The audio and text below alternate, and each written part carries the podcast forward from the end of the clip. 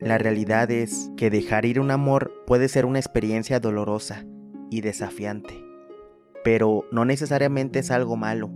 Hay situaciones en las que tomar la decisión de dejar ir a alguien puede ser lo más saludable y beneficioso para ambas partes involucradas, pues aunque existan cosas en las que son compatibles, a veces dos personas pueden tener algunas diferencias fundamentales que hacen difícil mantener una relación saludable y feliz.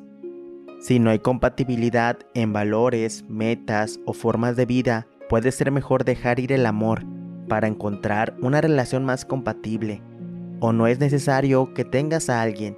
Recuerda que la felicidad y el bienestar emocional son fundamentales en una relación saludable. No des cabida a una infelicidad a causa de una relación que tengas con alguna persona. Una relación sana requiere respeto y apoyo mutuo. Y bueno, te menciono eso porque si sientes que no estás recibiendo el amor y el cuidado que mereces, y los intentos de comunicación y solución de problemas no han tenido éxito, puede ser necesario dejar ir esa relación. Ten muy en cuenta que a veces dejar ir un amor es necesario para permitir el crecimiento personal, tanto para ti como para tu pareja. Si sientes que la relación te está limitando o impidiendo alcanzar tus metas y sueños, puede ser necesario seguir adelante para buscar oportunidades de crecimiento individual. Si te encuentras en una relación tóxica o abusiva, es importante alejarte para protegerte y buscar ayuda. El amor no debe ser dañino ni perjudicial para ninguna de las partes involucradas. Al contrario, el amor siempre debe de ser de apoyo a veces se requiere tener la suficiente madurez para poder aceptar que el amor o el cariño se va perdiendo, y aunque nos duela en el alma, es necesario dejar ir y aceptar la realidad. Es mucho más importante recordar a esa persona con un recuerdo bonito a que termine desplomándose ese recuerdo como algo muy egoísta y feo. Cada situación es única y la decisión de dejar ir un amor depende de las circunstancias individuales. Recuerda que amar no es sinónimo de poseer o de atar. Amar implica libertad, armonía y plenitud. La posesión y el miedo son contrarios a lo que significa amar. Para vivir este sentimiento con plenitud es necesario aprender a soltar, dejar ir, liberarnos de aquello que no es nuestro, que no nos pertenece. Todo lo que amamos tiene la cualidad de ser libre pues cuando amamos nos cuesta aprender a dejar marchar a lo que nos hemos aferrado. Es algo para lo que no estamos preparados hasta que pasamos por la experiencia. De pronto nos encontramos ante una situación de la que somos dependientes y que hemos ido alimentando sin darnos cuenta. La realidad es que comenzamos relaciones con mucho entusiasmo e ilusión. En ese momento todo es perfecto y eterno, pero la realidad es diferente ya que todo lo que comienza está propenso a terminar, a cambiar o a transformarse. Prepararnos para los cambios nos hace ser más conscientes de que todo momento es único e irrepetible. Aprendemos con el tiempo que hacer el esfuerzo de retener solo nos genera sufrimiento. Lamentablemente tenemos la ilusión de que hay cosas permanentes y por lo tanto actuamos como si lo fueran de esta forma nos engañamos con la creencia de que hay sensaciones que siempre estarán ahí, personas que nunca cambiarán y situaciones que permanecerán tal y como queremos. Pero todo esto forma parte del cuento que nos gusta contarnos para no afrontar la realidad. Sin embargo, ¿acaso no te has dado cuenta de cómo lo que hay a tu alrededor cambia? De cómo tú vas cambiando tu cuerpo, tus circunstancias, tu actitud y tus experiencias se van modificando a lo largo del tiempo.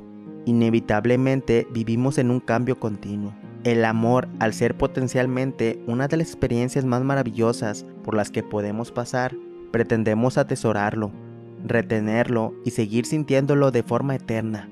El amor es así, es eterno mientras dura, aunque es necesario aceptar que se transforma y fluye como el agua en un manantial. Amar es incompatible con la retención. El amor, en esencia, supone libertad.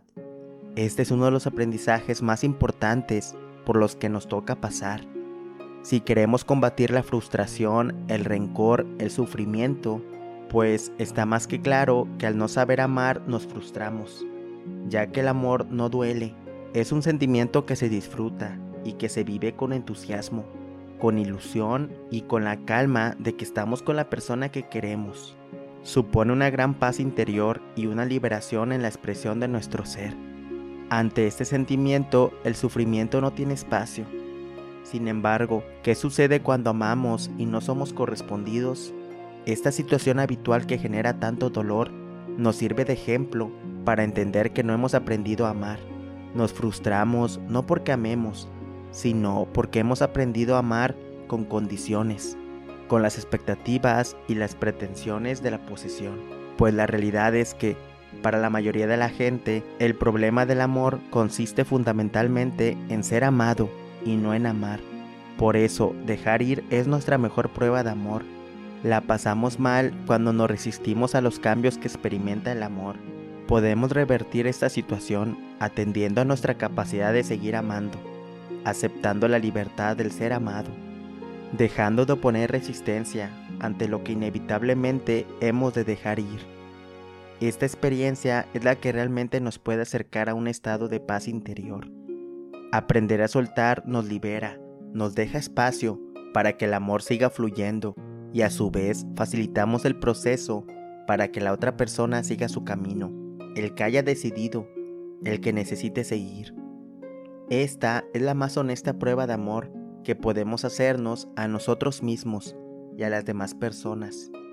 Nos amamos cuando nos damos la oportunidad para comenzar de nuevo y seguir receptivos ante la posibilidad de conocer nuevas formas de amor, sin que existan atascos internos que nos atormenten, nos paralicen y destruyan nuestra capacidad natural para vivir con intensidad nuestros sentimientos. Es por eso la importancia de cambiar nuestra perspectiva.